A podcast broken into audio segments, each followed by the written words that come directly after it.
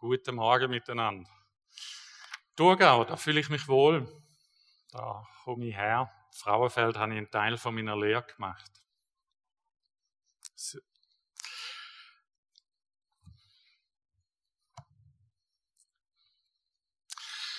Ja, wo ich gestern zum x-ten Mal über meine Predigt für heute Morgen durchgegangen bin und das Gefühl habe, jetzt, jetzt ist stimmig, äh, und ins Bett bin, da habe ich das Gefühl, Gott sagt mir noch mal etwas. Und heute Morgen früh habe ich noch mal vieles umgeschrieben. Ich habe ein Drittel von der ganzen Predigt noch mal gekippt und einen ganz anderen Aufbau gemacht. Darum ist es selber für mich überraschend, was ich euch werde sagen.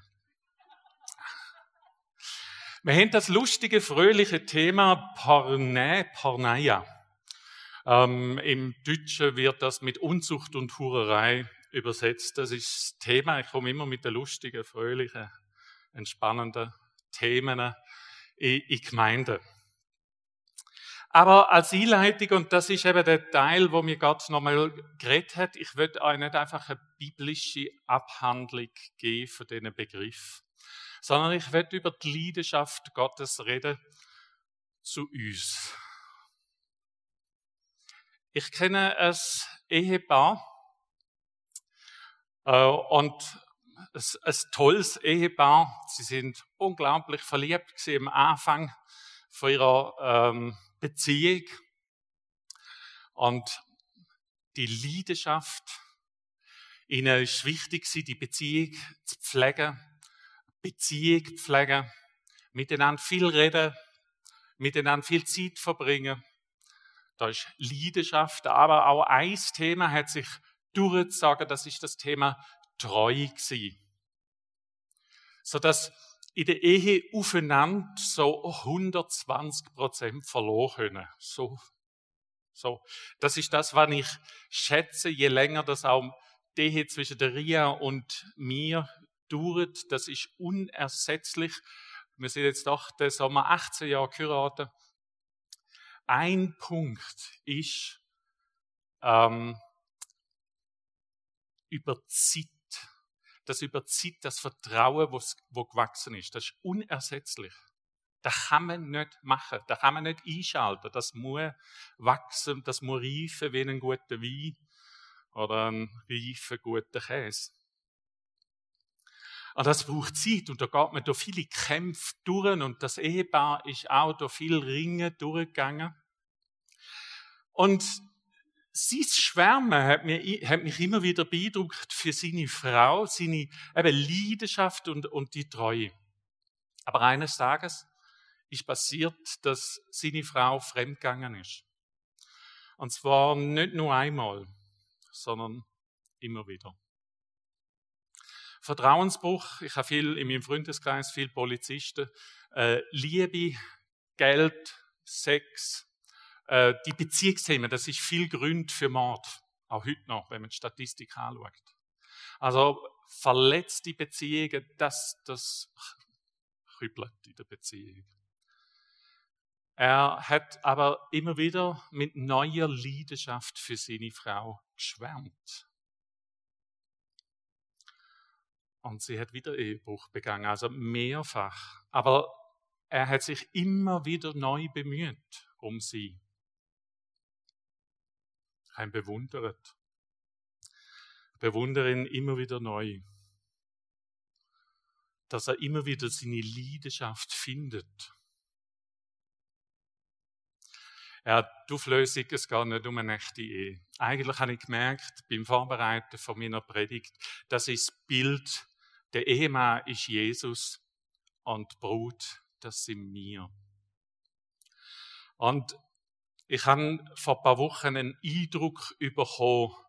Ich habe Jesus gefragt, Jesus, wie kommst du wieder?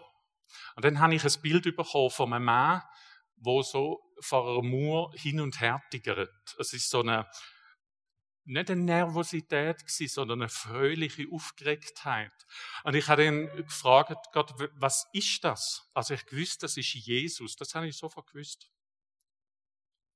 Und mir ist dann der Vers in Synchro aus Johannes 14, dass er hingeht, Wohnungen vorzubereiten. Und dann habe ich gemerkt, uh, der bereitet ja gar keine Wohnungen mehr vor. der tigert voraus. Und ich habe gefragt, was ist das Tigern? So die auf, fröhliche Aufgeregtheit. Und dann habe ich einen Satz gehört, er, er wartet auf seine Brut. Er freut sich mit Leidenschaft auf uns. Also Jesus hockt nicht gelangweilt im Himmel und sagt, ja, okay, schön habe ich noch meine Ruhe, sondern wie wir es manchmal haben, wenn Kinder weg sind und wir als Ehepaar die Ruhe geniessen, für unsere zwei Teenager oder bald Teenager, ähm, sondern er hat eine Leidenschaft, er, er brennt uns gesehen. Für das hat er jetzt 2000 Jahre lang Wohnungen vorbereitet. Das gibt geile Wohnungen. Äh, er, er hat sich Zeit gelassen.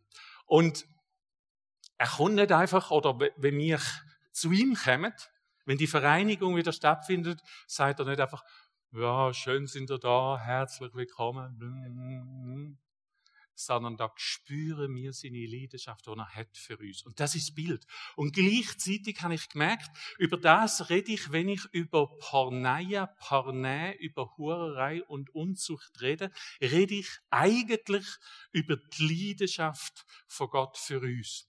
Und die größte Leidenschaft, wo Jesus zeigt, immer wieder neu zeigt, das Bild vom Kreuz. Ich liebe das Kreuz. Ich habe eins in meinem Büro.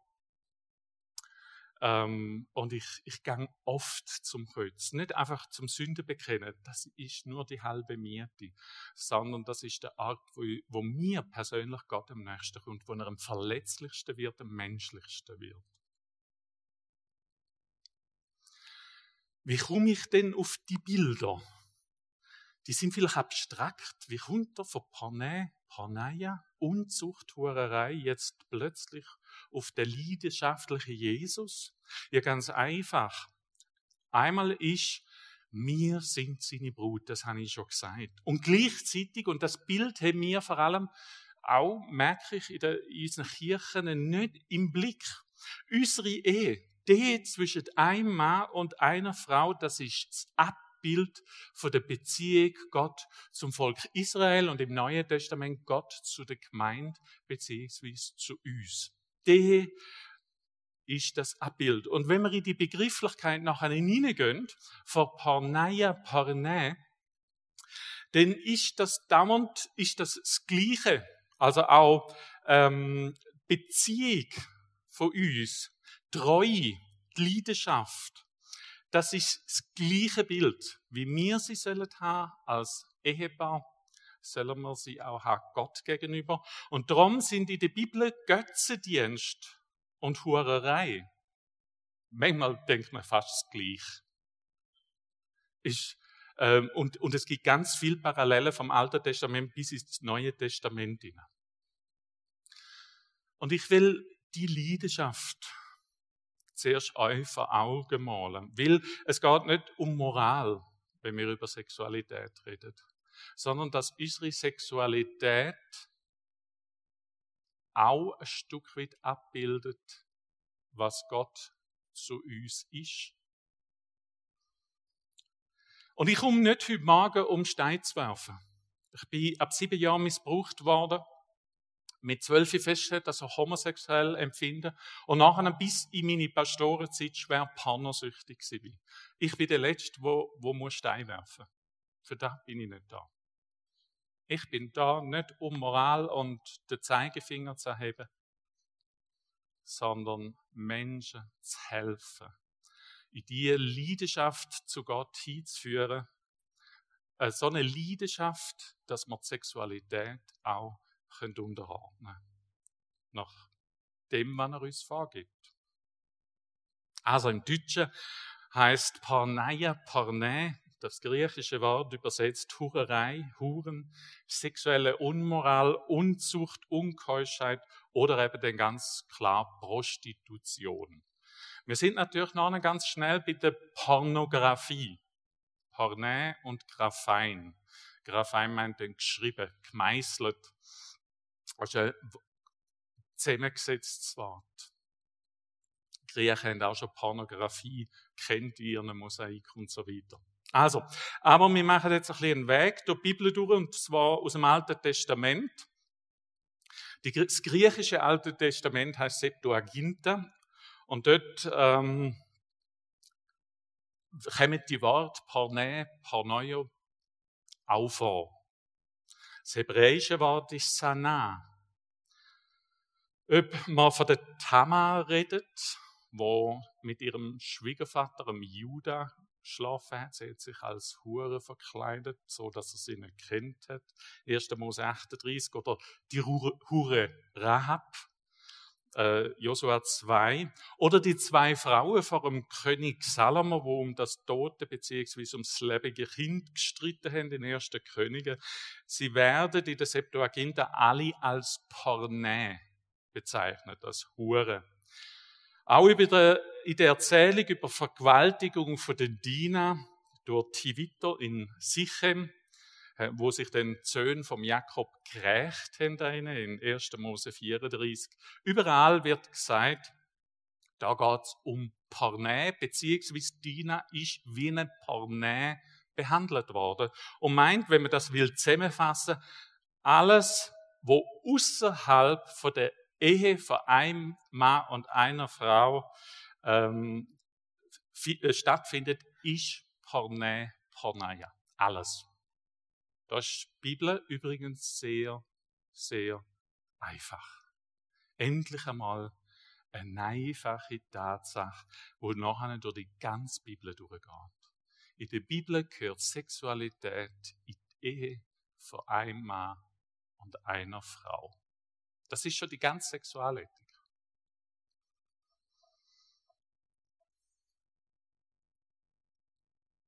In den Sprüchen, vor allem jetzt Sprüch 5, lohnt sich einmal das ganze Kapitel zu lesen, wird vor Sex mit einer Pornä gewarnt. Unter anderem kommt eben auch vor, dass wenn wir im Umgang haben mit Parnä, Parneia, das selbstzerstörerisch, selbstdestruktives Handeln ist. Vers 22. Und, was uns immer wieder verwundert, im Vers 11, es kann körperliche Schädigungen und Folgen haben. Das nimmt übrigens Paulus in 1. Korinther im Kapitel 6, Vers 18 auf. Und er sagt, äh, Pornä Porneia ist Sündige gegen den eigenen Lieb. Also der Vers muss man sich ja einmal auf der Zunge sagen. Oh, es lohnt sich das Kapitel 1. Korinther 5 bis 7 eigentlich. Das ist die größte Sexualethik am Stück im Neuen Testament. Also die größte Lehre am Stück. Also Porneia, Pornoio drucken immer die Unrechtmäßigkeit von einer sexuellen Handlung aus. So tun sie ein bisschen akademischer. Porneia steht, und das nochmal, für alles, was außerhalb von der Ehe von einem Mann und einer Frau steht.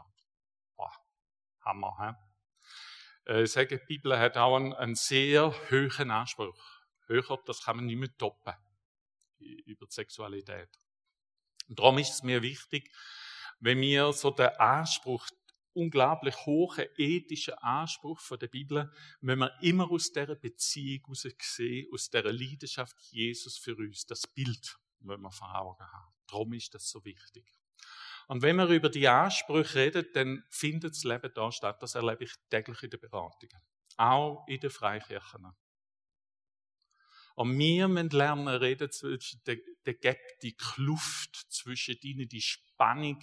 Wenn ich mit meinen Jungs über Sexualität rede, habe ich schon mit, mit wo sie siebten, acht, neun waren, bin, über mein Scheitern geredet. Ganz einfaches Wort. Ich habe das Wort Missbrauch noch nicht ins Maul genommen. Ähm, ich habe immer über die Kluft mit ihnen geredet. Ich habe nicht immer einfach nur gesagt, in der Bibel steht. Das auch. Aber ich habe dann auch geredet und das habe ich gelebt. Und was hat das für mein Leben bedeutet? Je älter das sie geworden sind, umso konkreter. Wir müssen über die Spannungen reden. Warum? Wenn wir anfangen mit der Bibel die hohe Ethik erzählen, sie kommen die Pubertät und machen Selbstbefriedigung und sagen, schau mal, nicht einmal da schaffe ich. Ich bin da unten. Und ich habe so viel verzweifelte äh, Jungs, ich weiß noch, einen Killentag in Berlin, schon auch bald 20 Jahre her, wo ich Seelsorge angeboten habe, so ein 13-Jähriger auf mich zugekommen ist, so beschämt, so verzweifelt, dass er der einzige Bub ist auf dieser Welt. Das hat er mir dann nachgesagt. Und ich habe gemeint, ich sei der Einzige, der Probleme hat mit Selbstbefriedigung. Warum? Es wird nicht über die Spannung geredet. Das ist eine unauflösliche Spannung. Ich kenne niemanden, auch in meinem Freundeskreis, privat nicht, wo nicht irgendwann mit diesen hehren Ziel und Vorgaben scheitert. Ich kenne niemanden. Wir alle kämpfen da damit, also reden wir auch darüber. Was uns denn auch noch im Alten Testament auffällt, ähm, es hat eben mit Götzendienst zu tun. Das ist auch etwas, was sich durch die ganze Bibel durchzieht. Der Hosea muss ja schon ein paar Nähe heiraten, um dem Volk Israels zu zeigen, ihr geht Gott gegenüber, er muss ihnen geistlich dann etwas zeigen. Ihr, geht, ihr, ihr macht Ehebruch mit Gott, ihr geht fremd äh, durch andere Götter. Und dort ist das Bild sehr, wird sehr deutlich. Spannend ist, dass auch zwischen den Testament, also Altes Testament, Neues Testament, und dort gibt es ja auch Schriften. Was haben sie gemacht? In den rund 400 Jahren, wo die Bibel schwickt, dort gibt es äh, Bücher, die sind uns unbekannt, Sirachbuch, Henoch, Jubiläumbuch, zwölf Patriarchen, das Testament Rubens. Und wenn man dort hineinschaut, dann kommt das inhaltlich auch vor, dass Parneia wird immer negativ oder vielmal auch negativ dargestellt. Parneia kommt dort einfach eine größere Breite über wie in der Bibel. Der Markus Scheller schreibt, nach dem Testament Simeons ist Parneia die Mutter alles Bösen. Also das ist außerhalb von unserer Bibel eine Quelle. Und Renate Kirchhoff fasst zusammen, hier ist Porneia Sammelbezeichnung für jede Form von regelwidrigem Sexualverkehr, auch gleichgeschlechtlicher Sexualkontakt. Was will ich da damit sagen? Äh, auch außerhalb von der Bibel hat man das durchaus ähnlich gesehen. Also ich höre ja das Argument, dass ja, die Bibel ist so verklemmt, so eng, so gesetzlich. Ähm, das ist ja furchtbar, da kann ja niemand einhalten. Spannend ist, dass man unglaublich viele Quellen findet, auch außerhalb der Bibel, wo letztlich aber in die gleiche Richtung gehen. Und wenn ich da den Markus Scheller und Renate Kirchhoff zitiere, dann hat Scheller ein Buch geschrieben über Porneia in Korinth. Da ist, er vor allem auch auf 1. Korinther in die Kapitel 5 bis 7, wer sich mehr wird informieren Also ein ausgewiesener Fachmann, das ausführlichste Buch. Und Renate Kirchhoff ist ähm, die, wo als erstes ausführlichste Buch geschrieben hat zu dem Thema. Alle beziehen sich, egal was man liest im, im, kirchlichen Kuchen, beziehen sich auf Renate Kirchhoff und ihres Buch. Das habe ich heute nicht dabei. Das gibt es nur noch antiquarisch. Also das sind zwei ausgewiesene Fachleute, die ich da zitiere. Im Neuen Testament, also nochmal, wir haben ein reiches außerbiblisches Zeugnis, wo letztlich das Gleiche sagt wie das Alte Testament und das Neue Testament. Das Neue Testament ist lediglich die logische Fortsetzung. Gleiche Ethik, gleiche Aussage vom Alten Testament. Führt es einfach äh, fort. Im Apostelkonzil in Apostelgeschichte 15, wo sie beraten, ja, was gilt jetzt für Teide, ist ähm, Verzicht auf Porneia, also auf die Hurerei. Alles außer eheliche Sexuelle ist Mindestanforderungen für die Christen, schreibt der Scheller. Und der Johannes braucht dann in der Offenbarung das Wort Porne im übertreiten Sinn und meint, der Götzendienst. Also in dem Schluss unserer Zeit äh, nimmt das auch noch zu. Er sieht den nachher, der Johannes, der, als Inbegriff für Verführung von der Hure Babylon. Also auf den City, und da sind wir voll drin. Und ich habe ja das Bild bekommen, Jesus, wenn du kommst, er ist nicht mehr am Bauen. Er ist am Warten. Das habe ich genommen. Leider habe ich das Datum nicht gesehen von der Hochzeitseinladung. Das habe ich irgendwie verpasst. Aber er kommt bald. Das ist, ich beschäftige mich jetzt in zwei Jahren mit der Offenbarung. Und am Schluss wird die Hurerei, Verführung zur Hurerei massiv zunehmen. Und ich sehe das. Ich sehe das in der Beratung. Keine Grenze mehr. Ich habe Männer, die haben mit tausend verschiedenen Jungs geschlafen.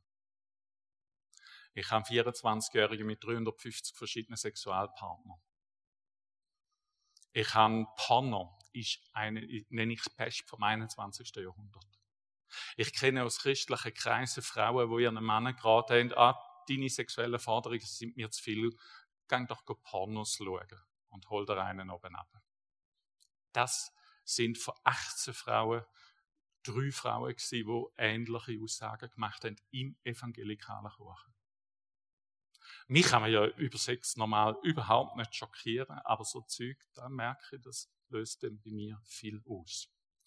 Jetzt, ähm, dass es nicht einfach nur gegen Männer geht. Ähm, wir Männer und Frauen haben einfach zwei verschiedene Strategien. Wir Männer stehen eher auf nackte Tatsachen, sind dort auch mehr verführbar. Und Frauen steigen aus der Realität aus und gehen eher so in die romantische Schiene. Äh, Traumprinz, der ideale Ehemann, ob in Fantasie, in Serie. Ähm, oder? Und beides ist der Ausstieg aus der realen Beziehung, aus dem realen Gegenüber in eine Fantasiewelt. Männer und Frauen haben einfach zwei unterschiedliche Strategien. Aber auch mir gegenüber ist es ähm, genauso verletzend, wenn ich das Gefühl habe, meine Frau will einen Traumprinz. Ich bin es nicht bin aus Fleisch und Blut mit allen Gaben und Grenzen. Und wenn sie mir will, der Traumprinz sieht, der perfekte jemand, dann fühle ich mich abgewertet, weil sie mich nicht in der Realität wahrnimmt. Und umgekehrt natürlich auch. Hm?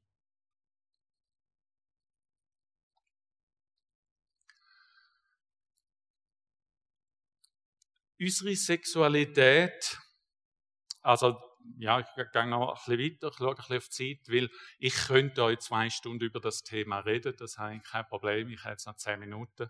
Und das Gute ist übrigens, ich kann jederzeit aufhören, der Rest, auch die ganzen Sachargumente, die könnt ihr bei Radio Maria äh, nachlesen, wenn ihr das wollt. Ähm, äh, da könnt ihr im Podcast gehen und nachher äh, Rolf Riedmann eingehen und dann findet ihr die eine zweieinhalbstündige Sendung, also drei Sendungen. Und äh, insgesamt zweieinhalb Stunden habe ich über das Thema geredet. Wenn ihr die ausführliche Variante wollt, sucht ihr einfach 26.02., 26.03. und 30.04. Ich einmal ein Interview, ein stündiges, im Radio Maria. Und da habe ich über genau das geredet. Und wenn ihr die ganze Abhandlung eben nochmal wollen könnt, kann ich auch gerne dort verweisen. Und ich habe gemerkt, eine Radiosendung und eine Predigt ist überhaupt nicht das Gleiche. Und das ist das, was ich geändert habe, über die Leidenschaft reden. Weil Gott so eine Leidenschaft hat und sich ganz uns hingeht, fordert er nichts Neues von uns, dass auch wir uns ganz hingehen. Mit Liebe, Seele und Geist. Und der Paulus sagt in 1. Korinther, und das erstaunt uns, euer Lieb gehört nicht mehr euch selber. Darum ehret auch mit eurem Lieb Gott. Und wir haben ja die Ganzheitlichkeit verloren.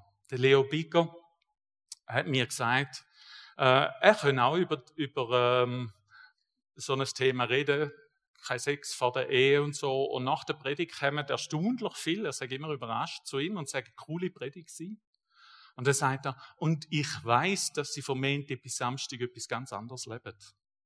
Das heißt, wir sind uns klammheimlich gewöhnt, dass wir das, was wir mit dem Lieb machen, etwas ganz anderes ist, was wir mit unserem Geist und mit der Seele machen.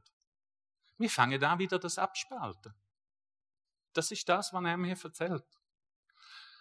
Und ich merke auch beim Sündenbekenntnis bekennen wir immer die sexuelle Sünde. Aber was man Gott in der Beziehung antun, dass man geistlich fremd gehen, dass das die gleichen Bilder ist.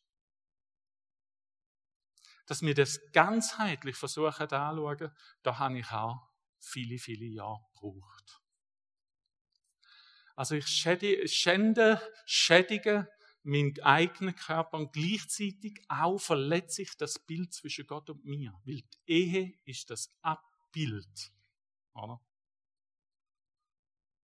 Und darum geht es nicht um Moral, sondern auch sexuelle Sünde ist immer Beziehungsverletzung, das Trüben vom Heiligen Geist. Und darum will ich heute nur eins, euch die Leidenschaft Jesu vor Augen malen und nur wer angesteckt worden ist für dieser Leidenschaft, kann auch mit Freude, Lieb, Seel und Geist unterordnen. Es braucht viel, meine Sexualität Gott unterzuordnen. Vor allem in so einer liberalen Gesellschaft, wo man täglich in den Medien x Botschaften pro Tag in den Medien etwas ganz anderes gesagt wird. Und mir ist wichtig, auf diesen Zusammenhang hinweisen. Meine Keuschheit in der Ehe, Sex innerhalb der Ehe zu leben, ist gleichzeitig Jesus Ehre in dem Bild, in dem Abbild. Die Beziehung zu ihm und zu mir oder zu der Gemeinde ist das Gleiche wie Ehe zwischen einem Mann und einer Frau. Und wenn wir dann im September abstimmen über Ehe für alle, dann geht es um eine massive Verletzung von dem Bild. Das ist nicht harmlos, geistlich, was wir machen an dem Tag. Ja, habe ich eine, Botschaft gehört von der Maria Brean aus Afrika. Aber das wäre nochmal ein eigenes Thema. He? Unsere Sexualität muss einbettet sein, und das bringe ich ähm, das Zitat, zuerst muss wahre Liebe da sein und darf und soll die reine Lust dazukommen. Also denn darf und soll die reine Lust dazukommen. Nur in dieser Reihenfolge haben die Lust und das sexuelle Begehren den richtigen und angemessenen Platz. Die Lust hat keinen Selbstzweck. Heißt, ist nicht, in der Bibel ist Lust kein Zweck an sich ist aber in der heutigen Gesellschaft und in den Medien enorm zentralen und wichtiger Aspekt. Es geht nur noch um meine Lust. Es geht um Orgasmen und möglichst viel davon. Und möglichst von Teenager bis 80. Ein knalliger Sex. Immer lustvoll. Das höre ich aus vielen Beraterempfehlungen äh, raus. Also die Lust hat keinen Selbstzweck, keinen Zweck an sich, sondern muss eingebettet sein in die Grundhaltung der Ganzhingabe und Ganzannahme. Losgelöst von dieser Grundausrichtung führt die Lust sonst in die Haltung des Benützens. Was habe ich davon? Welchen Nutzen kann ich daraus ziehen? Welchen Vorteil ziehe ich daraus? Und das passt nicht zur Liebe. Und auch das ist bei den pornosüchtigen Männern und auch in meiner Biografie, dass ich angefangen habe, Sexualität instrumentalisieren. Das heißt, ich nehme jetzt mal das Beispiel von der Pornografie, ähm, dass ich gemerkt habe, wenn ich Spannungen habe in meinem Leben, dann benutze ich die Sexualität, um die Spannungen abzubauen. Und jetzt könnt ihr euch vorstellen, wenn ich einmal eine Predigt vorbereitet habe, bin ich genau in die Spannung hineingekommen. Und habe vor der Predigt Pornografie konsumiert. Ich kann mir das heute nicht mehr erklären, wie das geht. Ich habe es mir hier passend gemacht.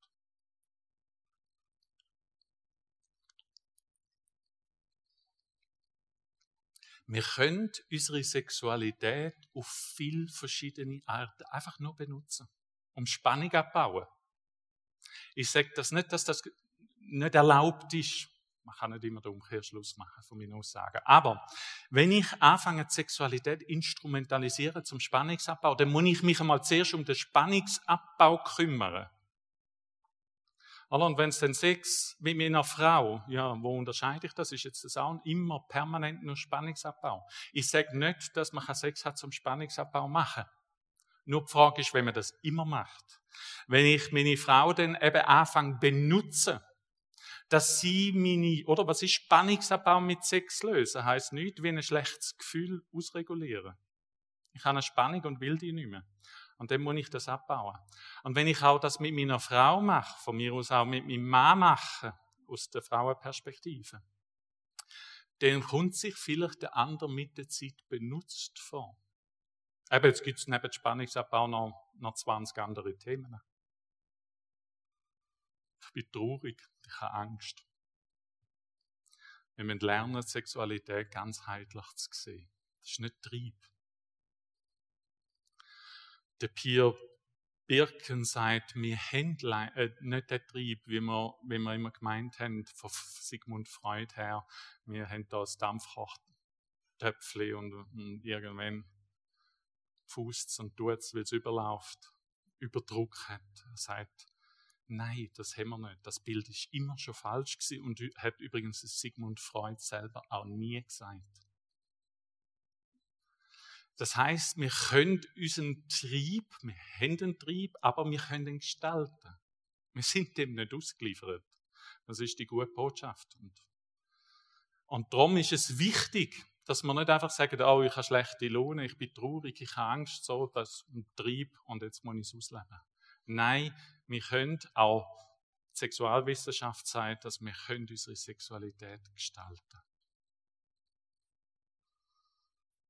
Und wichtig ist, dass man sie lernen, einbetten, ganzheitlich in Beziehungen. Ich hätte noch zehn Punkte, was der Vorteil ist von Enthaltsamkeit. Die sind heute Morgen nicht wichtig. Außer vielleicht Maximum drei. Aber die könnt ihr nachlesen, wie gesagt, bei Radio Maria. Darum bin ich so entspannt. Darum habe ich heute Morgen auch die ganze Predigt nochmal auf den Kopf werfen und habe selber gesagt, jetzt bin ich selber überrascht, was wird.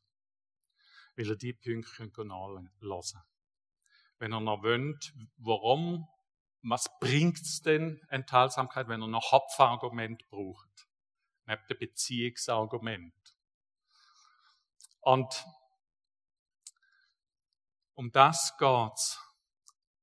Und das ist auch mein persönliches Ringen dass ich meine Sexualität kann Gott unterordnen, will mein Lieb, mein Geist und meine Seele gehören ihm. Und will die untergeordnete Sexualität das Bild abgehen zwischen ihm und der Gemeinde und mir weil er auch treu ist, weil er auch eben nicht fremd geht, weil er mit Leidenschaft für uns da ist und um uns ringt und kämpft und sich mit Leidenschaft auf die Wiederkunft, auf die Heimholung von der Brut sich freut. Das ist das Bild. Er will, dass wir treu sind. Er will, dass wir für ihn mit Leidenschaft ihm antwortet und uns von dieser seiner Leidenschaft eben anstecken lässt. Ben kann aufkommen.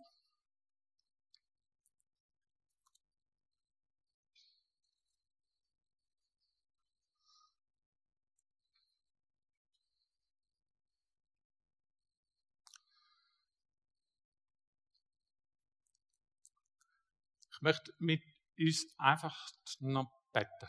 Ich bin einer, der immer noch viel, viel mehr könnte sagen. Und heute habe ich mir vorgenommen, sehr pünktlich zu sein. Und aber ich kann ganz entspannt sein, weil ihr das könnt nachlesen Bitte, ich, ich merke, in der evangelikalen äh, Kultur gibt es so eine Bibelstelle und wie weit darf ich denn gehen? Und wir verlieren das ganzheitliche Bild.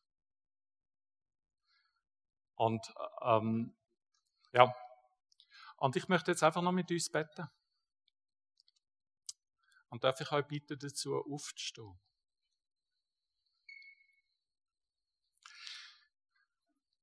Jesus, mit Leidenschaft hast du dich hingegeben für uns. Mit Leidenschaft und mit großer Freude wartest du auf uns. Und unsere Sexualität ist das Abbild von dieser Treue auch zu dir. Die zwei Bilder lassen die gut einbrennen in unser Herz. Dass es eben nicht egal ist, was wir mit unserer Sexualität machen. Und lass das Bild jetzt nicht einfach nur moralisch sehen. Das ist viel zu wenig. Lass die Leidenschaft in unser Herz sinken. Steck uns an. Nimm uns gefangen von dieser Leidenschaft. Von deiner Begeisterung. Und dann danke ich, dass du uns befreit hast. Dann danke ich, dass, dass wir gewollt sind. Dann danke ich, dass du uns auch immer wieder neu vergisst.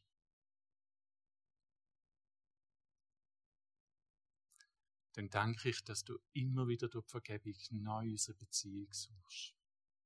Und alles immer wieder neu willst ausruhen was zwischen uns steht. Danke vielmals. Amen.